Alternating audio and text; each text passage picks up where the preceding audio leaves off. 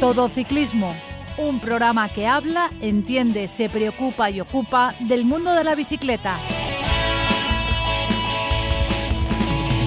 Ya hace un tiempo nos fuimos con él a recorrer la Vía Augusta en bicicleta de Cádiz a los Pirineos, una ruta de la cual había escrito un libro y en esta ocasión nos viene a contar otro viaje, en este caso por Malta y Sicilia.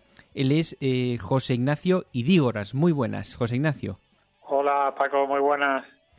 Bueno, lo primero de todo, ¿por qué Malta? Bueno, pues era un poco mm, el enlace para llegar a Sicilia desde donde yo salí, que fue Sevilla. Entonces encontré un vuelo a Malta y me dije, bueno, ¿y por qué no recorrer Malta ya que estoy allí? ah, vale, entonces fue cuestión de precio. Dijiste, mira, hay una oferta aquí a Malta, ¿me empiezo por aquí o qué? Sí, sí, bueno, más que precio, digamos, aproximación, enlace, ¿no? O sea, la mejor forma de llegar a Sicilia, desde Sevilla no había vuelo directo, creo, a en las fechas que yo buscaba, a Palermo. Entonces conseguí uno a la baleta. Y entonces, claro, ya empecé a estudiar el terreno maltés, que es poquito, pero da para mucho, ¿eh? Son dos, dos islas, eh, son tres islas, el archipiélago maltés una de ellas es un islote, prácticamente allí no hay caminos ni carretera ni nada, que es Comino, ¿no? que es un sitio muy muy interesante también de visitar en el trayecto que se hace entre las dos islas principales, que son eh, la de Malta y la de Gozo, ¿no? Entonces son son islas pequeñitas, pero pero bueno merecen la pena, ¿eh? Se puede. Yo hice cuatro etapas, concretamente entre las dos islas, Malta y Gozo. ¿Te llevaste tu propia bici o pensabas alquilar una allí? Yo soy de los que llevo mi bici y a donde haya que llevarla. sí, porque después no sabes qué te vas a encontrar y tú sabes que uno se acopla a su vehículo y, y cuando es viaje largo no, no sale de ahí. Por lo menos ese es mi caso. Sí, pero también es un problema el tema de empaquetar, que llegue bien la bici. Supongo que en estos casos no es una bici carísima de estas de carbono de 4.000 euros, entiendo tampoco. Es la típica bici de cicloturismo de acero, ¿no? Sí, sí, no. La mía es una bici, es una Orbea Eibar, que no es una bici cara para nada. Es una bici consistente, ideal para este tipo de viaje. Hombre, aún así siempre sufres un poco por lo que tú dices, ¿eh? Hmm. porque siempre te puede llegar alguna pieza que le hayan dado un golpe o, lo que sea, ¿no? Y siempre la verdad es que sufres un poco. Yo intento en el viaje de ida que siempre vaya en caja de cartón, que es más, digamos, más consistente, ¿no? Para protegerla, que hmm. en bolsa de, de plástico, de lo que sea, ¿no? ¿Y le pones también algún tipo de, las, de, esto de bolitas o algo a la bicicleta o cómo la proteges para meterla en el avión? Yo, suelo ponerle a las partes más sensibles, como son la parte de los ejes, los, tornillos, la, la, zona incluso del cambio, le suelo poner eh, goma espuma, o de plástico de este. Sí. No sé cómo se llama sí. Sí, esto, sí, sí, el poliespan ese blanco. E, exacto, sí, sí. Y le hago como, lo cojo como a lo mejor con una cinta de empacar un poquito las zonas más sensibles y nunca nunca me he encontrado con problemas eh, en el transporte de mi bicicleta por avión. Excepto una vez que sí es verdad que me perdieron los pedales una cuando fui a las islas cuando fui a Gran Canaria a recorrer Gran Canaria y me perdieron los pedales. Se quedaron tan tranquilos reclamé. Después y allí ni aparecieron ni nada tuve que comprar pedales nuevos. Bueno de lo malo no fue lo más caro porque en cuántas partes la desmontas bueno, lo básico es eh, lo, mínimo que te exigen, o sea, la rueda, la rueda delantera, eh, girar el manillar eh, para ponerlo en posición lo más reducida posible, que no ocupe mucho espacio. Y muchas veces también la trasera también, ¿no? Cuando quiero intentar a lo mejor que si es una bolsa más pequeña o una caja más pequeña, pues también solo quitar la trasera. Y la verdad, yo he tenido, creo que suerte, ¿eh? porque varios vuelos y casi nunca he tenido problemas. ¿eh? Yo sé que ha habido gente que sí le han dado golpes y cosas. Y claro, eso ya, depende, supongo yo, que de los operarios de, de las líneas de aéreas, ¿no? Que habrá gente más cuidadosa y gente que no, que no lo es tanto, ¿no? Supongo que será eso. Hmm. ¿Y de equipaje tú sueles llevar solo lo que es la mochila de que llevas arriba en el avión o junto con la bici metes más? Eh, Bueno, suelo meter con la bici, suelo meter siempre alguna cosilla. en la caja suelo meter siempre el saco de dormir, el casco, en fin, suelo meter ahí varias cosas para que no, para claro, para no ocupar tanto bulto después en, en lo que facturan, ¿no? En lo que es la, no facturar tanto. ¿Y en este caso ibas solo o acompañado? Iba solo, iba solo. Bueno, luego ya nos plantamos ahí cuando llegas a la veleta. Esto de, supongo que será un rompecabezas empezar a, a separar todo lo que has separado, la bici dividida, el equipaje, el tal. Y cuando eh, te plantas en el aeropuerto, ¿qué haces? ¿Coges los paquetes? Porque la bici, no sé, cabe fácil en un taxi el paquete ese. O, te, o desde allí pues la montas y te vas andando. Sí, normalmente esperas dos grandes, o sea, normalmente son dos grandes eh, bultos, ¿no?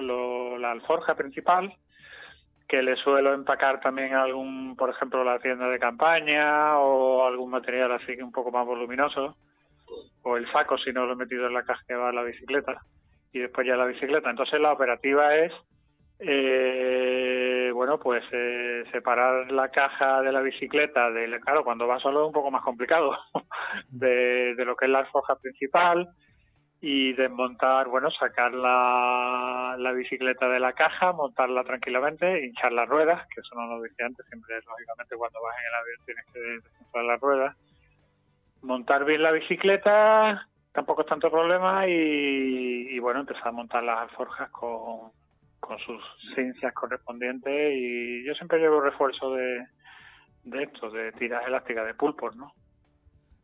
Entonces, eh, claro, yo entiendo que coge... ¿Cuánto tardas? ¿Una hora allí montando todo el chiringuito, digamos, y pues, ya te montas en tu bici y te vas o cómo? Claro, no, no, nunca lo he cronometrado, pero yo la verdad es que me lo tomo con mucha tranquilidad porque prefiero eh, desde el primer día intentar que eso vaya bien y estable y me lo tomo con mucha tranquilidad a no ser que sea una hora un poco intempestiva y demás, y igual pues te tiras una hora, que hora y, hora y media, ¿no? Entre que... Pero la verdad, la verdad es que nunca lo he contado, ¿eh? Ya me acuerdo que en el aeropuerto de Valeta sí me lo tomé con bastante tranquilidad, porque sabía que el alojamiento lo tenía cerca, ¿no? Lo tenía unos 6 o 7 kilómetros en la Valeta, que es la distancia que hay al aeropuerto. Y entonces pues no, no tenía especialmente prisa, ¿no? de llegar. Mm. ¿Para la bici te llevas algún repuesto en especial? Siempre suelo llevar un par de, mm, cámaras, eh, cajitas de parches y bueno, y la, típico kit de herramienta que llevamos todos, ¿no? No suelo llevar, a, sí es verdad que he llevado también a veces eh, algunos alambritos, algunos tornillos, eh, mm, algún cable de, de freno, por si en un momento hubiese que cambiarlo. Y oye, yo no sé qué pasa, de verdad que tengo mucha suerte que nunca he tenido que cambiar ni cable de freno, ni cable de cambio en los viajes que he hecho y creo que es un poco también de, suerte, porque hay, eh, ha habido viajes en los que sí utilizan mucho el freno, porque son etapas de montaña y demás, y nunca, nunca se me ha dado el caso, la verdad. Y, algo que te lleves así de repuestos que te ha salvado la vida algunas veces, en plan, no sé si te llevaras cinta americana, cuerdas, yo qué sé, pinzas, ese tipo de cosas, ¿alguna la ves especialmente útil? Pues mm, te he comentado lo de los alambritos. Los alambritos cuando hay alguna pieza que no tiene ese tornillo o no tienes a lo mejor la llave que cierra ese tornillo, en un momento dado te ayudan a solventar, solventar temporalmente un problema. Por ejemplo, eh, pues qué te digo yo, el portaequipaje de la bicicleta que hace suja por un lado y en mitad de una etapa que estás en medio de un monte y no puedes arreglar, pues parece una tontería, pero llevar unos alambritos mm, te ayudan, te ayudan a contener un poco a lo mejor esa pieza o, o lo que sea, ¿no? A veces hace efecto de tornillo, ¿no? Y sí, sí, en ese sentido sí me ha ayudado mucho eso. De ropa, entiendo que ropa ciclista no te llevas, ¿no? Pues suelo llevar eh, una combinación de ropa un poquito de trekking con ropa ciclista, ¿no? Porque claro, la, cuando son viajes largos, que están a lo mejor 30, 35 días, eh, siempre suelo llevar un par de, mudas de, de, pantalón ciclista, de culot, y después solo llevar unas cuatro mudas de, lo que es el mayor, ¿no? Yo prefiero llevar un poco más de, ropa bien doblada y bien apretada, digamos, que estar a diario haciendo la colada, ¿sabes? Y a lo mejor pues aguantar dos, tres días, cambias y ya cuando se te, se te acumula pues hacer una, una limpia general, ¿no? Si el viaje es largo pues ya un día en alguna lavandería o en algún alojamiento ya prefiero llevar un poco más de digamos de ropa que, que hay gente que lleva muy poquito tiene que lavar a diario yo eso me cuesta más porque cuando llego a los destinos eh, muchas veces te has pegado 70 kilómetros 50 80 nunca se sabe y me gusta más descansar un poco y poder dar un paseo por la ciudad a la que llego, por el pueblo, y antes que dedicarlo a, a estar con labores de, de limpieza de diaria, ¿no? Pues sí, optimizas un poco más el tiempo para conocer turismo y todo eso, ¿no? Claro. Yo la verdad es que eso es lo muy importante, Paco, porque es que el viaje en bicicleta es bonito porque estás todo el día disfrutando de, esos paisajes, de ese contacto con la gente, con, con el medio. Pero es que llegas a sitios que verdaderamente yo me enfadaría conmigo mismo si no diese un paseo de un par de horas por esos sitios, la verdad. Sí, y te dedicas a estar lavando ropa, efectivamente. Exactamente.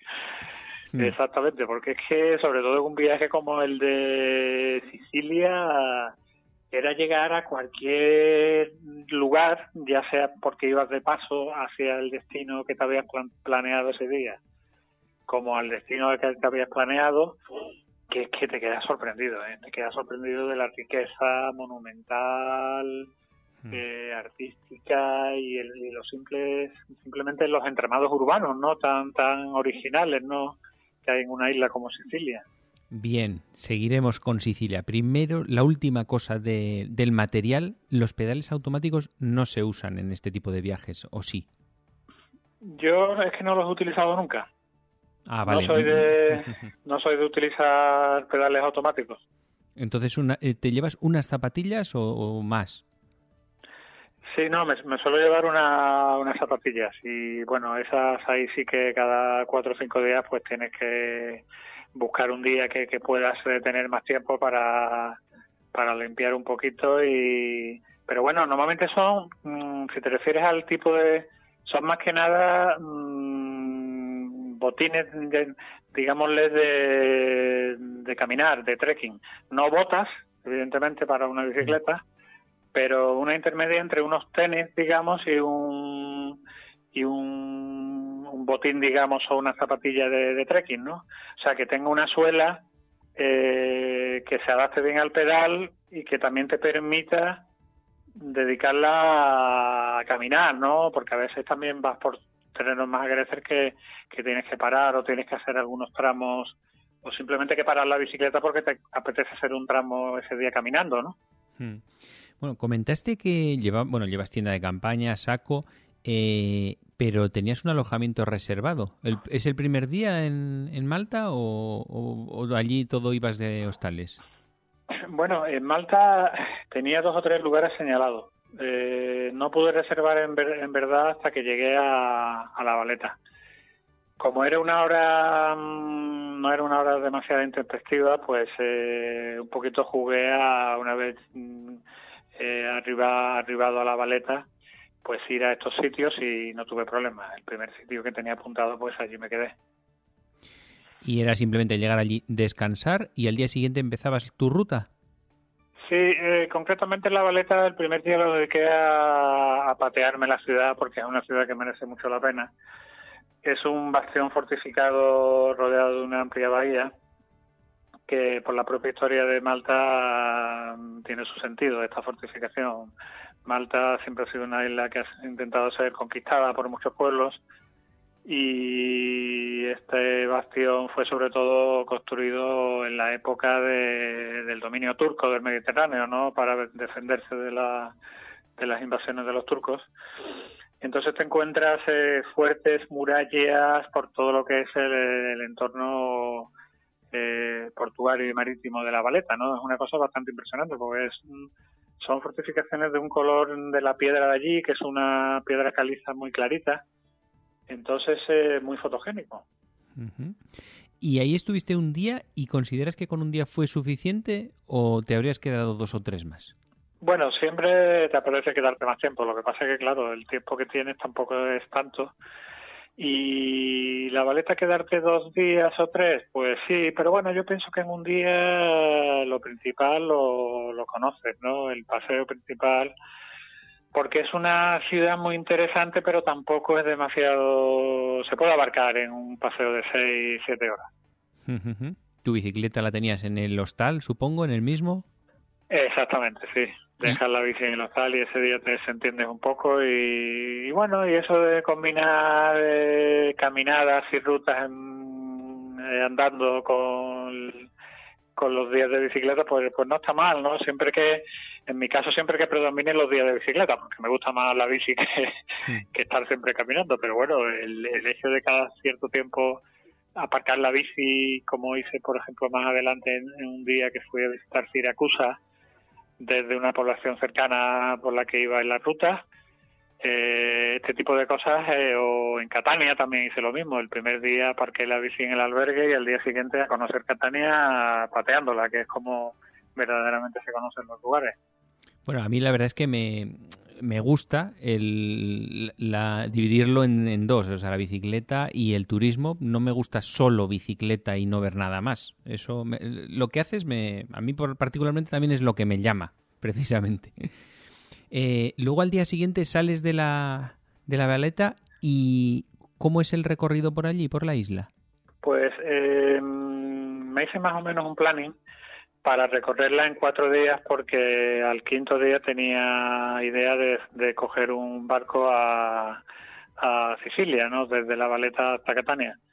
Mm. Entonces con esos, creo que fueron cinco días, decidí durante cuatro de ellos recorrer la isla. Lo que hice fue principalmente, el primer día fue de la Valeta, eh, me tracé una ruta sobre todo por el oeste de la isla, hasta eh, los llamados acantilados de Blue Grotto. Es una gran cueva acantilada que hay en el sur de la isla que verdaderamente merece la pena. Y bueno, pues ya fui conociendo un poquito lo que es el, entorno costero de la isla. Pasé por localidades costeras, perdón, eh, por puertos pesqueros muy interesantes con, con unas barquitas características muy bonitas y bueno, conociendo también lo que es eh, en 2009, que fue perdón, 2010, que fue el viaje, que las carreteras comarcales, que siempre son las que uno busca cuando hace rutas de cicloturismo para evitar un tráfico más principal, las carreteras comarcales, yo siempre me voy al trazo fino, no en los mapas, ¿no? La, carretera más, más local, pues que era, la mayoría eran pésimas, ¿no? Eran como a lo mejor las carreteras españolas de los años 50, ¿no? Según me contaban mis mis padres, ¿no? Y mis abuelos, ¿no? llenas de agujeros, eh, o sea, pero asfaltadas eh, pero destrozadas, ¿no? Eh, exactamente, eran asfaltadas pero muy bacheadas, o sea, lo difícil era encontrar cinco metros seguidos llanos, eran todo bache tras bache, y bueno, siempre yendo un poquito por los lados te podías defender, pero me acuerdo que eran bastante malas. Yo no sé si eso ahora, en 2020, eso creo que llegaron fondos comunitarios y creo que las han, que las han arreglado. Pero bueno, sí es verdad Mm. Sí, sí, No, no, que a cambio, a lo mejor, tal vez, no lo sé, el tráfico primero iba muchísimo más despacio o también habría mucho menos tráfico en esas carreteras. Exactamente, sí, había un poco tráfico y coincidía que en los tramos en mejor estado, pues sí había más tráfico. Hay que considerar que el, archipiélago maltés, eh, entre las dos islas, son 400.000 habitantes. Malta, la isla principal, 370.000, Gozo, la isla, digamos, secundaria en cuanto a tamaño, que es más pequeña, 30.000. Por lo cual, para cicloturismo en, en el archipiélago Gozo, como, su nombre indica, es una auténtica gozada, ¿no? Porque te encuentras una isla súper tranquila, vaya por carretera, también hay muchos caminos por los que se puede ir y es un pequeño paraíso, Gozo, la verdad. Pero entonces sí que eh, recorriste las diferentes islas y cómo pasabas de una a otra. Sí, pues el primer día Valeta Blue Grotto fue la etapa, creo que fue unos 48 kilómetros, 49. Y ya el día siguiente, desde Blue Grotto, eh, me recorrí todo el resto del sur de la isla de Malta, la isla principal, hasta el puertecito, no me acuerdo del nombre, que te cruza en barco hasta la isla de Gozo, que será un trayecto de media hora de duración, que además lo bonito que tiene es que tú desde el barco disfrutas de la isla intermedia, que es el islote de Comino. Es un islote repleto de cuevas marinas y con unas vistas siempre extraordinarias. Una vez que llego a, Gozo me alojo en un albergue, en un albergue eh, que me acuerdo que era como una casa palacio, era una auténtica chulada aquello, era una casa antigua del siglo XVII o XVI y en un lugar en un lugar llamado Janselen, creo que se pronuncia eso. Difíciles la, las palabras maltesas no son fáciles de pronunciar. Y al día siguiente ya hice una circular por toda la isla de Gozo, que fue la tercera etapa pues creo que me salieron unos 53 kilómetros. Prácticamente fue circunvalar la, isla, visitando mm, zonas interesantes como ruinas eh, arqueológicas, salinas y un lugar muy interesante que está en un extremo, el extremo occidental de la isla de Gozo que se llama eh, Azure Window, ¿no? La ventana azul. Eh, es un lugar que es como una especie de formación rocosa formando un arco donde, bueno, allí suelen llegar muchos autobuses de turistas porque verdaderamente es un sitio espectacular, ¿no? Sin embargo, me enteré que... Que se ha caído, ¿no? exactamente, que, en un temporal se cayó varios años después. Yo, yo me quedé impactado cuando escuché la noticia o la vi en internet, no me acuerdo si fue por internet que llegué a la se cayó, se cayó, sí. Yo tengo la foto, digamos, yo llegué a tiempo, ¿no?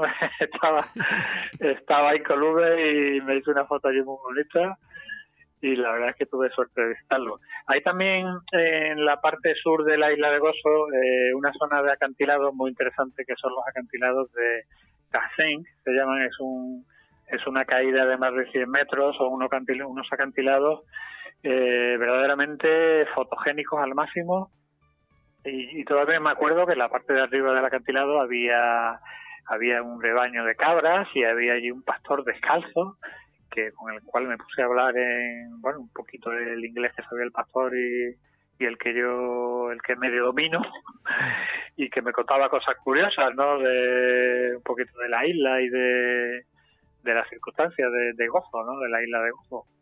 ¿qué te contaba? No, me contaba un poquito pues la tranquilidad de la isla, me contaba pues que él es feliz allí con sus cabras y en fin, lo que nos pasa a tantos viajeros cuando vamos a zonas rurales, ¿no? Pero recuerdo eso, recuerdo de que en plan muy muy espontáneo pues surgió allí una pequeña conversación y, otra cosa que me llamó la atención también de, del archipiélago maltés, pero sobre todo de la isla de Gozo, es que sus, sus fondos marinos son de una riqueza extraordinaria en cuanto a, flora y fauna, por lo cual hay clubes de submarinismo, pues puede haber una docena repartidos por toda la isla o más. ¿Pudiste hacer aunque sea snorkel? Eh, no, no porque mm, yo tampoco llevaba mucha, o sea, no, no llevaba nada para poder practicar ni siquiera snorkel. Y claro, yo todo este tipo de cosas lo que hago es que lo voy anotando en mi agenda, en notas de viaje, mi agendita, y ya digo, bueno, pues ya tengo otro motivo para cuando vuelva a Malta, dedicar un día a hacer, eh, hacer un curso básico de submarinismo o snorkel, como dices, o, o visitar con más eh, con más tiempo muchas ruinas eh, megalíticas que hay en la isla de Malta, que verdaderamente ahí se datan en, en, el sexto y quinto milenio antes de Cristo. Son verdaderamente joyas de, del megalitismo, ¿no? De los primeros eh, asentamientos habitados que se han descubierto en toda Europa. Entonces, tú sí ahora ya, habiendo estado allí en Malta con tu bicicleta, dos medidas. Si fueras a, a volver a ir en bicicleta, ¿para cuántos días enteros te reservarías el viaje? Y si fueras sin bicicleta, ¿para cuántos días también? Eh, perdón, si fuera... Eh, eh, para, un, para un tour en bicicleta que te irías a hacer por Malta, ¿cuántos días reservarías?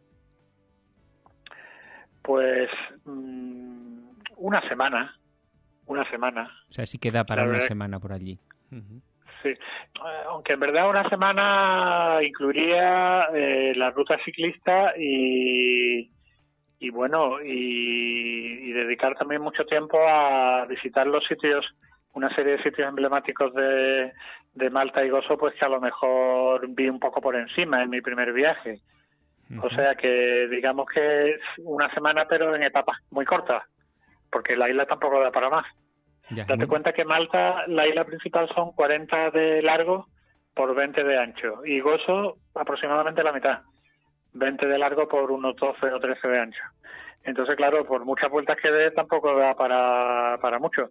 Si es verdad que yo, por ejemplo, me hice 203 kilómetros por la, en las cuatro etapas que hice entre las dos islas, pero porque también me bicheaba, o sea, me perdía por algunas zonas de camino que daban, a lo mejor hacía pequeños círculos y cosas de este tipo, ¿no? Digamos que atajos por los cuales llegas a un sitio bonito que has leído en una guía o que te han aconsejado. Entonces, eh, tampoco da para mucho más. Entiendo que seguridad, como cualquier isla pequeña, 100%. Sí, la verdad es que sí, sí, sí, la verdad es que la seguridad es bastante alta, sobre todo en Gozo, hay una isla muy tranquila, muy poco poblada, Malta un poco más. Uy, hemos perdido un poco. Ah, vale, hemos perdido un poco que se ha ido la comunicación, ahora has vuelto, sí. Ahora mejor. ¿Ahora mejor? A ver, sí, te oigo ahora, perfecto, sí. Sí, la verdad es que casi todo el mundo habita en La Valeta y las tres ciudades que rodean La Valeta. Victoriosa, quiero recordar que es una de ellas, y hay una zona también muy turística al este de La Valeta, que es la única zona por la que no pasé, porque no me apetecía meterme en un resort turístico cuando lo que iba buscando en Malta, pues como cualquier viajero, son zonas más vírgenes y más salvajes. ¿no? Pero y en Malta tan pequeño y, tan turismo que tanto turismo que tiene, hay zonas salvajes en las que no te encuentres ni casas ni a gente. Sí, sobre todo en Gozo. En Gozo hay kilómetros y kilómetros de costa prácticamente vírgenes y en Malta también hay muchos fragmentos de costa virgen, eh, sobre todo en la parte eh, este y sur. Bueno, de Malta nos vamos a Sicilia. De ahí te cogiste un barco, ¿verdad? Desde la capital. ¿Cuánto oh, tiempo de viaje es? Pues mm, los hay más rápido. Había conexiones a, a Poxalo, que es eh, concretamente en el sur de Sicilia, eh, bastante más caro, la verdad. Y yo lo que me apetecía era un viaje en el que tuviese una buena relación calidad-precio, por lo cual compré un billete de la compañía Grimaldi Lines, que es una compañía bastante importante de transporte marítimo en Italia. Y era un viaje entre eh, La Valeta y Catania. O sea, para mí llegar a Catania era importante porque era es una de las ciudades más importantes de Sicilia, eh, a los pies del monte Etna, y era un trayecto, creo que eran seis horas lo que estaba anunciado, al final creo que fueron siete, ocho y a mí eso me gusta, es como un pequeño crucero, ¿no? La que, que vas disfrutando de, de un gran paseíto por el Mediterráneo y esa sensación de estar rodeado de agua por todos los cuatro puntos cardinales, mm, perdón, cardinales que te rodean, pues a mí me gusta, la verdad es que me gusta y el tiempo que fui en el barco pues fui conociendo gente, otros viajeros con los que vas hablando y vas departiendo y te cuentan también sus historias de viajes y en fin, eso es lo, un poquito lo que tienen también los viajes en tren, ¿no? Pues que interaccionan más, ¿no? Con, personas y con viajeros. en el barco supongo que es un viaje corto, no hay camarotes ni nada. ¿Dónde se lleva la bici? ¿Ahí en, un, en el donde entran los coches? ¿Se deja allí? Sí, exactamente, exactamente. Además, el, por la bicicleta no pagaba nada, me acuerdo. Y mm, además que te, te, te la atan, ¿no? Digamos que ellos tienen unos elásticos y te la te la aparcas muy bien, digamos, para que la bici vaya estable. Tendrías ahí el típico máquina o cafetería con la que te tomaste un café viendo mar, ¿no? sí, sí, sí, sí. También hay cafeterías y demás. Y también tienen, son, son barcos tan amplios que también tienen sus amplios salones para descansar un poquito en cualquier butaca si quieres. Que, que la verdad es que son barcos que son muy, muy confortables, la mayoría de ellos, los de esta compañía, Grimaldi. Una vez llegas a Sicilia, que era tu destino, y, vamos. Principal. claro, ahí eh, llegaste con muchísima ilusión. Pues sí, la verdad es que sí, porque es que solo ver la, la silueta del monte Etna, el gran volcán, eh, desde la lejanía que te da la velocidad del barco conforme se va acercando al puerto de Catania, y eso que estaba el día nublado, me acuerdo que había mucha nubosidad, pero se, se divisaba ahí eh, tenuemente esa silueta tan característica, ¿eh? y mm, además que llegamos tarde, llegamos una hora y media antes del anochecer, serían las, no me acuerdo la hora, pero quedaba una hora y media de luz. Entonces, eh, pues sí, la verdad es que llegar a Catania además eh, fue una fue un impacto porque fue mi, mi primera visita a Sicilia y llegas y te encuentras una ciudad eh, con un tráfico caótico. O sea, la gente va como a su aire, ¿no? O sea, allí eh, los semáforos, bueno, se respetan, pero no del todo, casi. O sea, sí se respetan, pero digamos que se hacen muchos giros bruscos. Mm, no sé, es un entorno caótico, un tráfico caótico, pero dentro de un orden. Es una cosa mm, que impresiona, ¿no? Como que dice, bueno, si aquí todo el mundo lo hace eh, va un poco a su aire, pero no hay accidente, ¿cómo lo hacen? ¿no? Te quedas un poco sorprendido. ¿no? Sí, pero eso cuando vas en coche bien, pero si vas en bici, que te toca todo, ¿cómo Claro, claro, claro. Cuando vas en bicicleta, yo me acuerdo que para cruzar las calles yo las cruzaba a pie. ¿Por qué? Porque era cuando la, gente pasaba, los peatones, pues me iba con ellos, ¿no? Porque es que no me atrevía a, eh, yendo montado en la bici a cruzar una gran avenida. Era así. Claro, cuando vas en coche, lo que tú dices, vas protegido, pero entonces me, me, resultó. Pero claro, el, después en Catania, al día siguiente estuve eh, visitando la ciudad y me fui dando cuenta de que sí, de que la gente es un tráfico caótico, pero que ese, como que ese caos está ordenado, porque cada uno sabe qué es lo que puede hacer y qué es lo que no puede hacer. Entonces, al final, mm, incluso lo admiré, si te, si te soy sincero. ¿Ahí llegas con algo reservado para dormir porque llegabas ya de noche y tal o allí sobre la marcha? Pues tenía la dirección de un albergue. Entonces yo juego con la ventaja de que al viajar en temporada baja, estamos hablando de, creo que era a principios de octubre, no suele haber problemas. Entonces en el albergue al que yo, aunque yo creo que, ahora no me acuerdo bien Paco si previamente había reservado por teléfono. Ahora no me acuerdo bien desde el trayecto en barco, que posiblemente sí, porque yo iba muy tranquilo al albergue, o sea que creo que sí te reservé desde vía telefónica desde el barco. ¿Y el día siguiente subiste al Etna?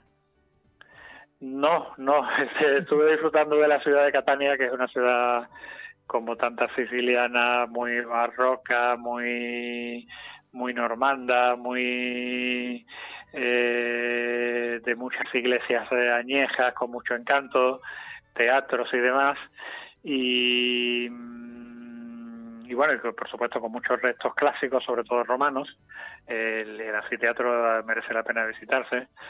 Entonces estuve disfrutando de esa ciudad y de las vistas de Lerna, pero desde la ciudad. pero, pero sí que lo llegarías a subir o tampoco. ¿Perdón? ¿Sí que llegaste a subir algún día o tampoco? No, lo que hice fue eh, la siguiente, las dos siguientes etapas es mm, bordear todo lo que es el monte o sea, digamos que disfrutar de las vistas, pero sin llegar a, subir.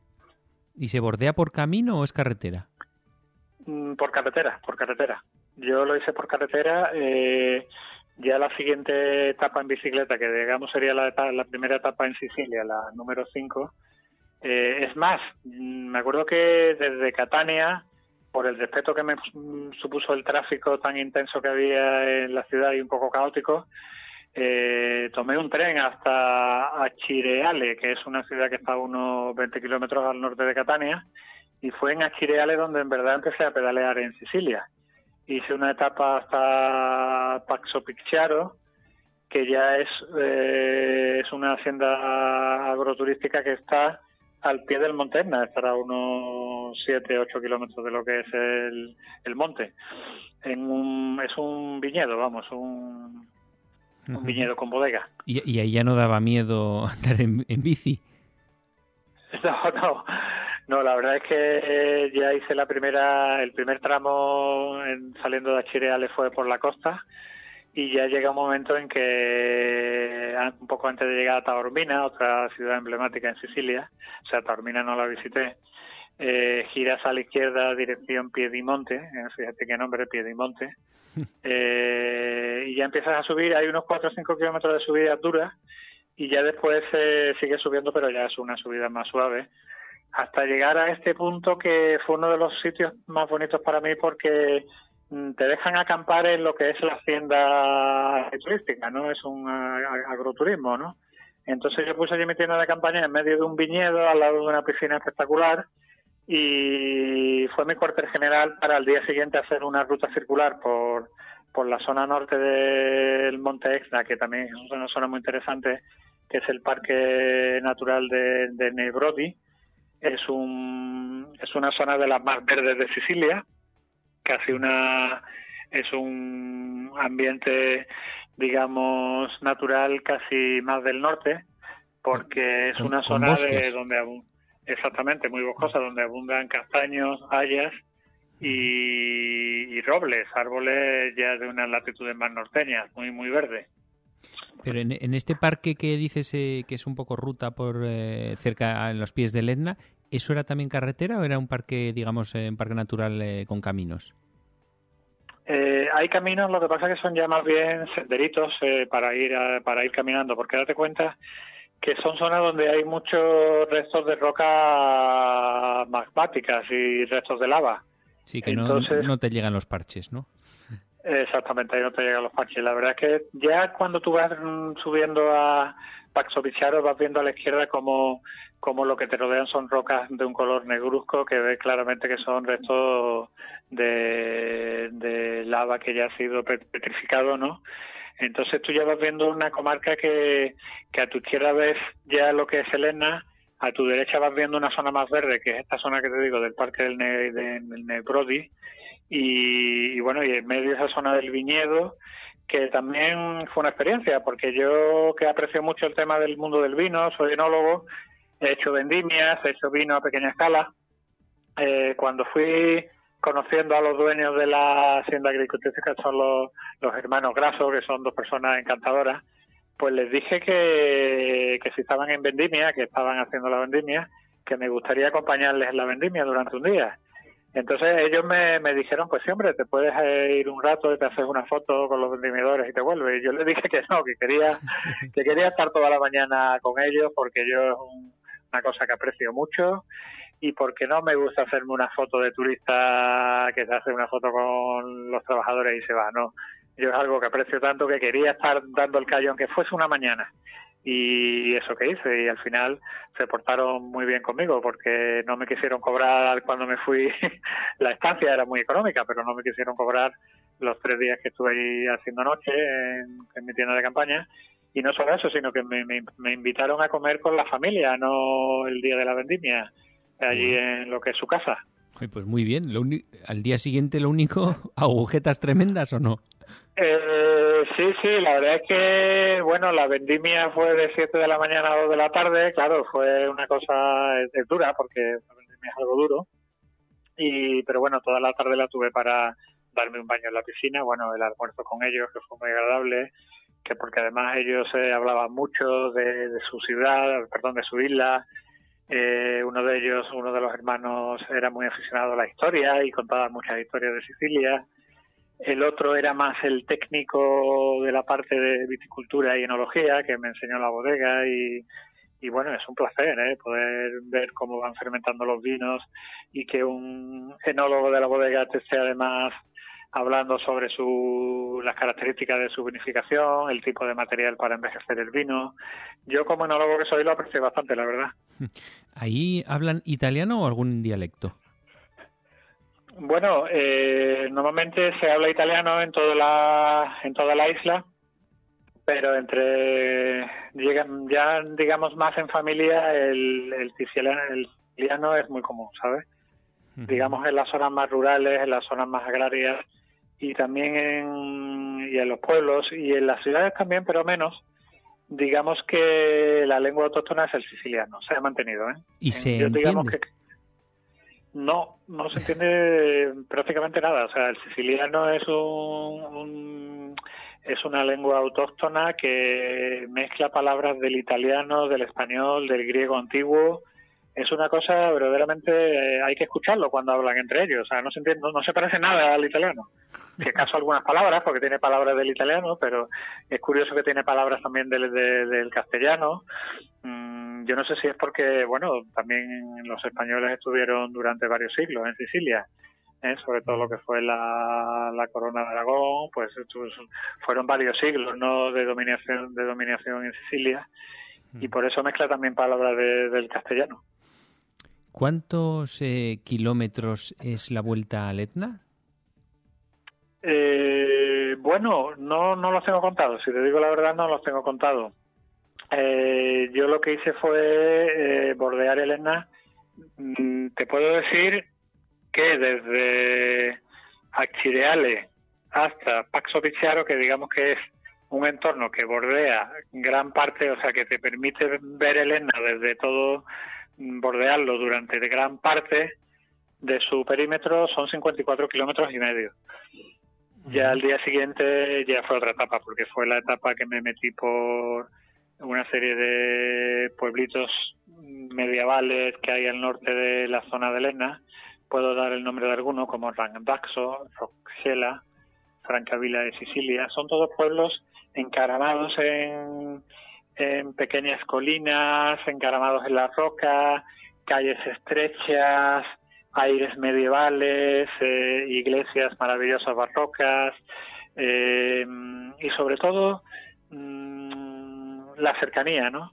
Son lugares de interior que es un turismo que nunca es masivo. Entonces, la cercanía de, la, de los sicilianos, ¿no? Cuando vas a tomar un café, cuando vas a la frutería, cuando vas al restaurante o a la tratoría, ¿no?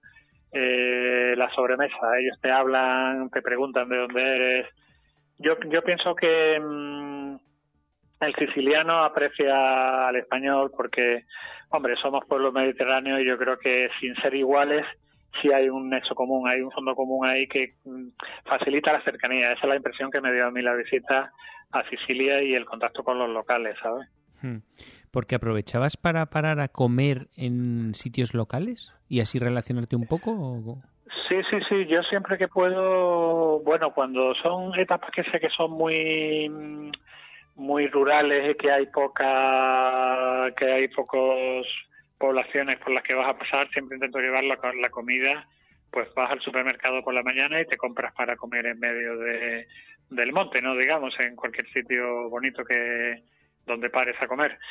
Pero sí es verdad que por ejemplo la etapa esta que hice circular eh, ese día va sin alforja y bueno yo viendo el mapa previamente vi que había zonas en las cuales a mitad de etapa podía parar porque se veía que eran poblaciones importantes a comer en restaurantes. Y en este caso concreto, la etapa 6, la circular que hice en Alforja, paré en un lugar llamado Francavilla de Sicilia y todavía me acuerdo del menú, del menú tan bueno y tan casero que, que pude tomar, ¿no? Incluso al final me invitaron al postre y a un licor de almendras de, de Marsala, ¿no? Que es una localidad siciliana de la costa, al sur y la señora, todavía me acuerdo que me decía, se llamaba Liliana y me decía, cuando me preguntó qué es lo que iba a hacer con la bici y le comenté lo que iba a hacer, de darle la vuelta a Sicilia, me, me, soltó lo de piano, piano, si soy balontano, ¿no? Que se entiende perfectamente, ¿no? Pero, ¿y de precio? era ¿Es barato? Pues ah. lo tengo por ahí apuntado, pero creo que por 11 o 11 euros y medio todo, ¿eh? antipasti, plato principal, vino, el postre, o sea, el café, el postre me invitaron y, el licor de almendra. O sea que es verdad que en la, la zona de sicilianas me encuentran muy buen, muy buen precio. En 2010, ¿eh? Yo no sé si, si el turismo se ha venido a robar, ¿eh? perdón, arriba, en, en esa zona de interior ahora en 2020 y, no, y será diferente, pero en 2010 yo pude comer en muchas restaurantes, restaurantes y tratorías, sobre todo los menús típicos de, pasta siciliana, también pizzas, a, precios muy buenos. ¿eh? ¿Y cómo es el recorrido por la isla? ¿Es un rompepiernas terrible o hay llano? Es un rompepiernas. Es un rompepiernas. Te puedo decir que la etapa 6, yo siempre pongo abajo en mi diario de ruta, en la página web que tengo en tener perfil, etapa 5, media montaña, etapa 6, que fue la circular sin esposa, media montaña, 65 kilómetros. A ver, José Ignacio, que te perdemos un poco la voz, no sé qué pasa exactamente. Que lo, el, manos libres o algo, no sé qué pasa, se te va la voz. Ahora se te oye bien. Voy a poner el altavoz a ver si era mejor. Vale. Me decía, sí, me decías de los rompepiernas, que ponías el perfil en la página. Sí, sí, todo lo que es, digamos que la primera, mm, si hablamos un poco de lo que fue todo el viaje, eh, todo el viaje que yo hice más de Sicilia hice 1.215 kilómetros en total. 23 etapas, 4 en Malta, 19 en Sicilia. En Malta realicé 203 kilómetros, en Sicilia 1.012 kilómetros. La media que me salió 52,9 kilómetros al día. Esta media, viendo que el entorno siciliano es montañoso, está muy bien, ¿eh? Porque, eh, bueno, digamos que lo que es la primera parte de Sicilia, en Sicilia Oriental e Interior, que fue mm, desde Catania, lo que hice la parte oriental y el interior, realicé 11 etapas, 586 kilómetros. Bueno, casi todas esas etapas de montaña o media montaña, porque Sicilia son todos montañas de, una altitud entre media 600, 500, 700 metros a 1200, 1300 metros. Y claro, eso representa pues continuas subidas, bajadas, a veces vas por altiplanos y entonces claro, una media de 59, perdón, 53 kilómetros al final no está mal en una gran ruta por Sicilia. Los 53 de media son contando los días que no hiciste nada, no solo los de bici, ¿no? Eh, no, no, los días de bicicleta. Vale, contando los días de bicicleta. Vale, vale. Sí, días de bicicleta, sí. Sí, que cada día igual hacías mil metros de desnivel. No, es demasiado para 53 kilómetros, tanto igual no. No, no tengo yo ese dato, ya el dato no lo tengo, pero mm, te puedo decir que en las etapas 6 la etapa 7 al día siguiente fue de Paxo Pichado a Césaro, también fue de media montaña. Césaro, por ejemplo, está a 1150 metros, que está también a eh, lo que es la entrada al parque del, ne del Nebrodi, esta zona que te digo de espeso bosque de robles, castaños y hayas. La, etapa siguiente es Césaro Nicosia, 58 kilómetros, perfil montaña. Pero es que, claro, merece tanto la pena porque es que. A mí lo que me impresionaba era no solo el paisaje montano, el paisaje de montañas y las campiñas cerealistas o cultivadas y demás o salvajes, sino la cantidad de localidades que hay en Sicilia, pequeñitas, son pequeños pueblos, que están casi todos situados, casi todos, en, en laderas o en lo alto de montes. Entonces siempre vas teniendo una visión y unas vistas realmente espectaculares, porque te ves esos cascos eh, urbanos tan pequeñitos, encaramados en esas laderas, que estás disfrutando todo el día de esas vistas, la verdad. Pero son, son ¿de qué tamaño de pueblos pequeños hablamos? ¿De 50 habitantes? ¿De 100? ¿Ese un tipo? Más, a lo mejor 100, 200, 300, 500 habitantes. Un poco al estilo de los pueblos blancos de Andalucía, lo que pasa que esos tienen más habitantes, yo creo, ¿no? Pero de localización. Sí, sí, un poco al estilo de los pueblos blancos de la zona de Grazalema, pero más pequeñitos, algunos sí son más grandes. Por ejemplo, Nicosia es un lugar que me, dejó impresionado, porque claro, yo cuando llegué a Nicosia no, no, no, tenía ni idea de qué ciudad era. Es una ciudad repleta de antiguos y bellos palacios e iglesias y, con mucho encanto, ¿no? Es la típica ciudad de interior fuera de los circuitos turísticos, ojalá por mucho tiempo, porque no sé si ahora lo, lo será ya. Al día siguiente llego a Piazza Armerina y lo mismo. Piazza Armerina es otra ciudad. Eh, Sicilia es que es una mezcla de estilos que no deja de sorprender, porque ya hemos hablado de, tantos pueblos que estuvieron aquí y te puedes encontrar un gótico, te puedes encontrar un normando, eh, te puedes encontrar un barroco, un árabe, te puedes encontrar eh, el barroco español, que tanta importancia tuvo en los siglos de dominación española, y los restos clásicos, sobre todo griegos. No olvidemos que Sicilia estamos hablando de, de la Magna Grecia, no sobre todo la parte oriental de Sicilia estamos hablando de los años 700, entre los 800 y 700 antes de Cristo, es cuando los griegos empiezan a establecer colonias eh, como Siracusa, Taormina eh, y muchas más en, Sicilia. Eh, digamos que fue la parte más helenizada de todo el Mediterráneo, incluso más que, mm, diría yo, que algunas zonas de la antigua Grecia. O sea que es un espectáculo ahí de, de historia. Si te gusta la historia y la naturaleza, yo creo que no hay mejor destino que, que, Sicilia, la verdad, es algo impresionante. ¿eh? Pero de naturaleza, ¿qué cosas eh, puedes ver allí? Espectaculares que te llamaron la atención, por ejemplo. Bueno, pues sobre todo eh, hay muchos parques naturales, como hemos hablado, el Parque Natural de Elena, el Parque de los Montes Brody, y sobre todo hay muchos parques naturales cercanos a, a las zonas costeras donde hay zonas de salinas, hay zonas de playas salvajes, hay zonas de, dunas también, eh, a lo mejor hay zonas de, vegetación típica mm, enebrales, marítimos, eh, zonas de cuevas. Eh, es, tan amplia la diversidad que incluso Sicilia, que yo estuve aproximadamente 30 días recorriendo la isla, es el típico sitio que para conocerlo bien ya sea excursiones a pie, ya sea excursiones en bici, necesitas años, diría yo. O sea que tiene, no, la verdad es que tiene una combinación impresionante de ciudad-campo, digamos. Sí, sí, sí. zonas rurales de interior con, con zonas costeras. Sobre todo la costa que yo pude conocer, la costa oeste, de Siracusa para mm, ya la punta más sur, que es Porto Palo y Tapo Pacero y la costa y la costa sur es bastante, hombre, hay zonas construidas lógicamente, hay zonas más turísticas, pero en el intervalo entre unas poblaciones y otras todavía hay muchos tramos de costa bastante salvajes. Te iba a preguntar yo, eh, ¿para cuántos días recomendabas un recorrido por Sicilia? Pero es que ya me lo pones como que hace falta un Tour de Francia, ¿no?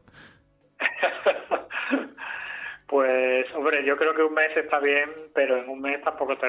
Porque, claro, al ser un perfil tan sinuoso, tan montañoso, mm, a ver, es un desgaste físico importante, ¿no?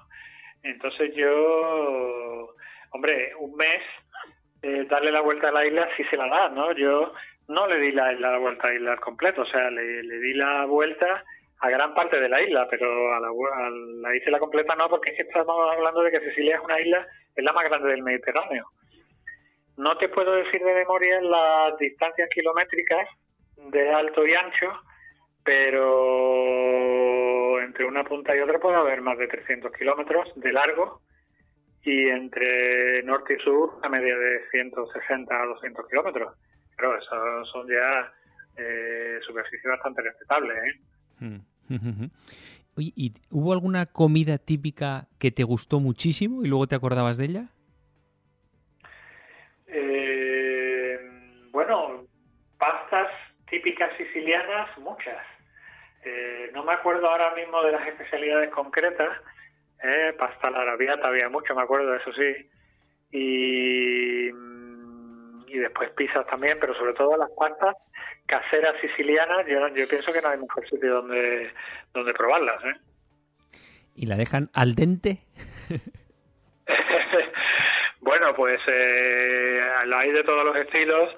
Yo la verdad es que todo lo que probé me encantó y, y bueno, sobre todo también los antipastos, ¿no? que son los típicos entrantes, las ensaladas, los quesos también tradicionales de la isla, quesos frescos o los quesos de cabra también más curados eh, el vino, el buen vino siciliano, también los vinos de postre, ¿no? Que hay una ciudad que se llama Marsala que tiene vinos de postre que son vinos más dulces y vinos generosos, ¿no? Como los vinos fortificados que tenemos en el sur de España, tipo Jerez, tipo a lo mejor vinos de Madeira, en Portugal, son vinos muy fortificados de 18, 19, 20 grados, que esa es la especialidad de Marsala. Y por el lado contrario, ¿hubo alguna comida que te horrorizó? Pues mm, no, la verdad es que no. Yo creo que el basar mi... También eres ciclista y estás haciendo un gran esfuerzo. El basar mi, mis comidas principales en restaurantes en la pasta, y en la pizza mm, fue lo que hizo que, que bueno, que tuviese siempre esas energías que, que, siempre echas en falta cuando estás haciendo grandes desgaste y creo que hacerte plenamente. No, no hubo lugares en los que me, decepcionase para nada la gastronomía. Si tuvieras que resumir, por ejemplo, tu viaje en cuatro etapas, ¿qué cuatro días, qué cuatro etapas en bici no te podrías perder? Y dirías, mira, solo voy a ir cuatro días, haz esto. Pues, eh, pues mire, por ejemplo, estoy ahora, tengo delante la anotación de la etapa 11. Caltagirone, Palazzolo, Acreide. Se trata de la S124 siracusana. Es una carretera muy poco transitada, porque es una carretera interior que discurre por una zona poco poblada. Por esta carretera vamos a hacer casi todo el recorrido hasta Palazzolo Acreide. Por lo general tiene poco tráfico y se puede ir con tranquilidad disfrutando del paisaje. Pasas por lugares como Gran Michele, 520 metros de altitud, que destaca por su bonita plaza central. Vicini, kilómetro 32.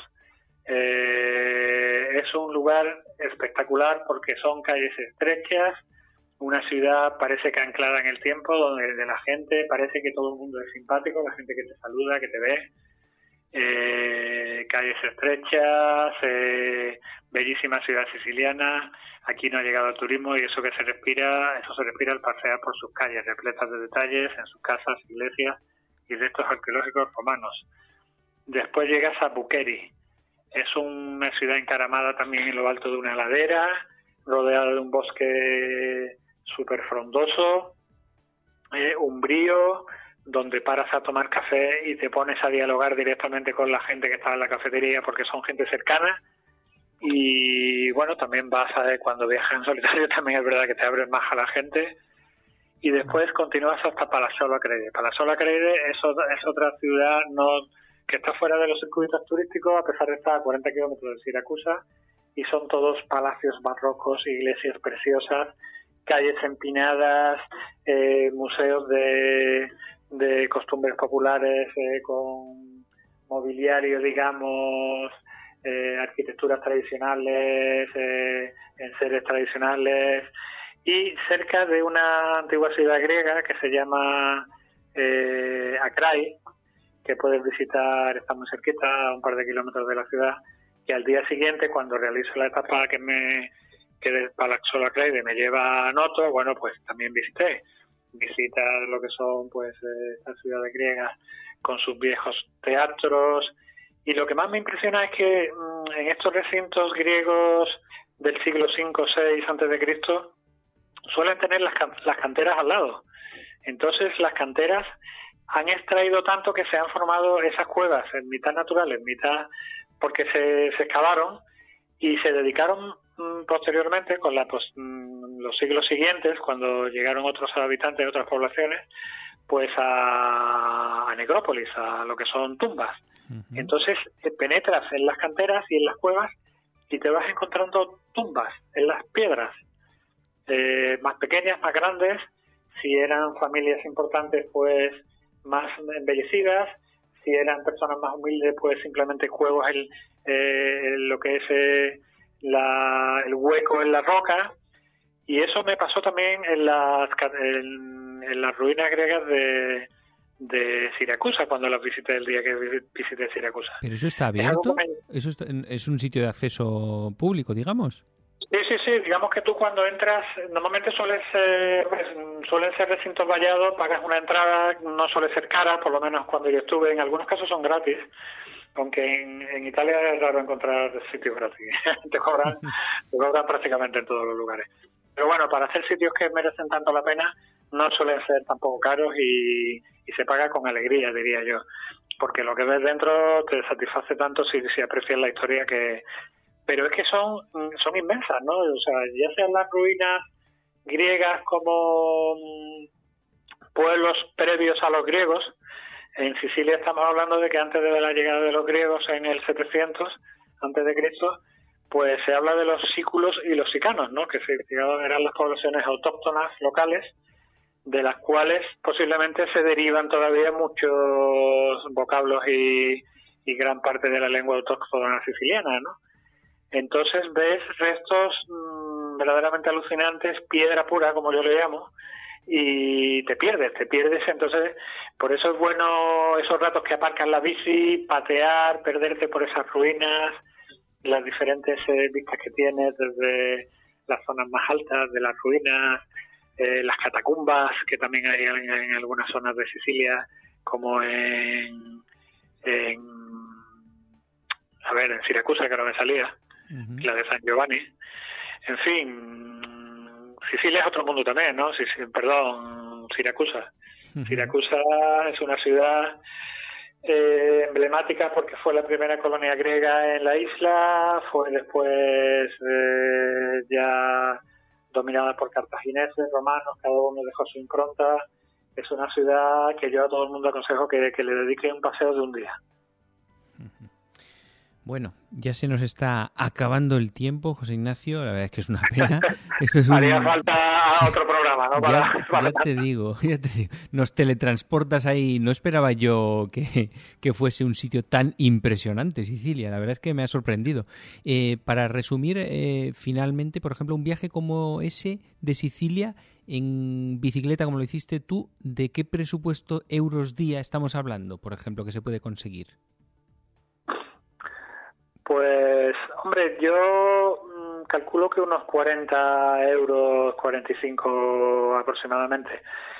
¿Eso por qué? Pues porque mezclas días, en mi caso concreto yo mezclo alojamientos tipo mm, turismo rural, eh, o sea, casitas rurales en entornos mm, no turísticos que no son caros, estamos hablando en 2010 entre 25 y 35 euros la noche, algunos incluso incluyendo el desayuno, con días en los que hacen noche en, en, campings o hacen noche en zonas como este camping que era en una senda turística, que son precios muy económicos, ¿eh? por no contarte de algunos días que haces eh, noche al raso en una zona tranquila. Dos días suelto a lo mejor en todo el viaje, que dice sí, pero al final cuando haces la media te sale que entre alojamiento y, comida, muchos días comes de comida de supermercado, muchos días comes en estas tratorías o restaurantes que no son especialmente caros. Entonces yo calculo que una media de a lo mejor unos 45, 50 euros perfectamente, ¿no? Y, llevas una muy buena calidad de vida porque estás comiendo muy bien, que yo la verdad lo agradezco cuando son eh, eh, entornos tan agrestes y sinuosos, montañosos como Sicilia, ¿no? Hay que estar bien, bien comido y bien bebido. Desde luego. Y una última cosa, ¿recuerdas haber cometido algún error en la planificación o con la bici o con algo que te llamase la atención para no volver a repetir? Pues mm, yo no sé si es que lo intento organizar bien, aunque sí es verdad que hay días que a lo mejor haces más kilómetros de la cuenta porque te has equivocado en un, en un cruce o algo así, o hay días que a lo mejor has llegado a un sitio donde querías hacer noche que esperabas que era más bonito y después te encuentras un sitio un poco más soso, digamos, o un poco más, eh, digamos, no interesante, pero en líneas generales no me, salió me salió especialmente bien este viaje. Igual hay otros viajes que sí, que metes más la pata, pero el viaje a Sicilia yo creo que que, tuve los, los antiguos dioses griegos eh, estuvieron a mi favor y los y los vientos yo soy creyente también pues pues mi, mis santos me ayudaron y me echaron un cable y bueno yo creo que salió todo especialmente bien no, no hubo nada que saliera especialmente mal bueno, pues ahí vamos a dejarlo con José Ignacio Idígoras, que nos ha contado el viaje por eh, Malta y Sicilia. Muchas gracias, José Ignacio, y te seguiremos para futuros viajes. Pues nada, Paco, muchísimas gracias a vosotros por darme pie que pueda hablar de estos viajes que tanto, tanto pude disfrutar y que si puede servir de inspiración para que alguien viaje por allí, pues, pues, pues bueno, pues lo daré por me alegrará especialmente saberlo. Hasta otra. Nada, gracias a ti. Venga, adiós.